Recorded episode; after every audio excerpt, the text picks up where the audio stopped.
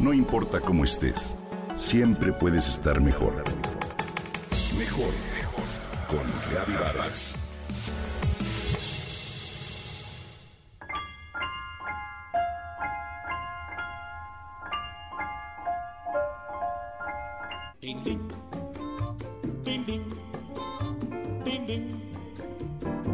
Oye, qué bonito es el tilín de mis campanitas de cristal. Allá por la década de 1940 estuvo muy de moda una canción del compositor puertorriqueño Rafael Hernández que se llamaba Campanitas de Cristal. Era un bolero, el género por excelencia de las canciones románticas de aquella época. Por esos mismos años se casó en la Ciudad de México una pareja de jóvenes enamorados, Alfredo y María Elena, e iniciaron una vida juntos que duraría para siempre. Él era en ese entonces obrero en una armadora de automóviles y entraba a trabajar muy temprano. Se iba a primera hora de la mañana y salía sigilosamente para no despertar a su esposa. A ella le gusta ahora hablarles a sus nietos de aquellos años de mucha felicidad y les cuenta cómo recuerda haber escuchado cada mañana entre sueños el tintinear de unas campanitas. Vaya, pensaba María Elena, entonces es verdad. Cuando uno está enamorado realmente escucha campanitas de cristal. La anécdota termina entre risas cuando les confiesa a sus nietos que lo que en realidad escuchaba era el ligero golpeteo de la cucharita de la taza del café que su esposo se preparaba poco antes de salir a trabajar. El recuerdo, sin embargo, es divertido y hermoso, y las campanitas siguen evocando para María Elena el sonido del cariño de un hombre que con ternura cuidaba su sueño.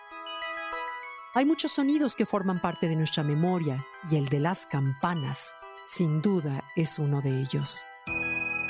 No solo las pequeñas, sino sobre todo las campanas de gran tamaño que llenan con su sonido las calles de los pueblos y los barrios. Según el diccionario, una campana es un instrumento metálico generalmente en forma de copa invertida que suena al ser golpeado por un badajo o por un martillo exterior se consideran instrumentos musicales de percusión y también idiófonos, ya que utilizan su propia estructura como materia resonadora. Fueron conocidas por los pueblos de la antigüedad como los egipcios, los griegos, romanos y los chinos. Y fue en el siglo V cuando la Iglesia Católica las incorporó a sus templos para llamar a los fieles a las ceremonias.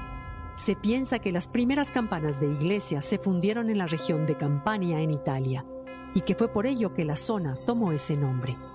Seguramente tú tienes algún recuerdo con el sonido de las campanas.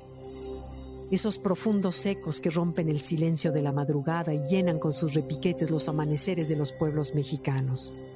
Es hermoso pensar cómo, en tiempos pasados, las personas estaban atentas a los sonidos de las campanas para marcar el ritmo de su día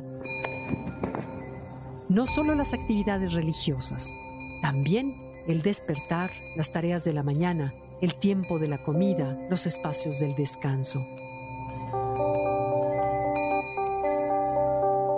Mucho de ello queda en nuestra memoria colectiva y por ello las campanas nos resultan tan entrañables. Para terminar, te cuento que algunos pueblos orientales han encontrado grandes beneficios en el sonido de las campanas.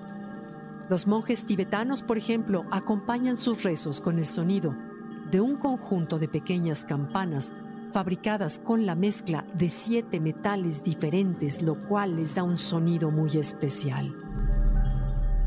Las vibraciones que producen con ese sonido favorecen un estado de conciencia profunda que facilita la meditación. Como ves, las campanas abren un universo inmenso en el que cabe la nostalgia, las reflexiones y el amor. Te invito a que te dejes atrapar por sus voces metálicas. Las campanas.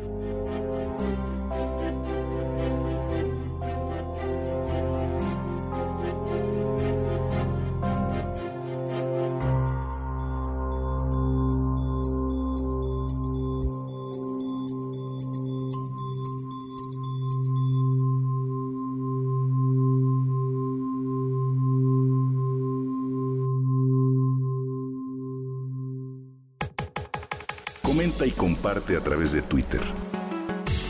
No importa cómo estés, siempre puedes estar mejor. Mejor, mejor, mejor. Con Gaby Vargas.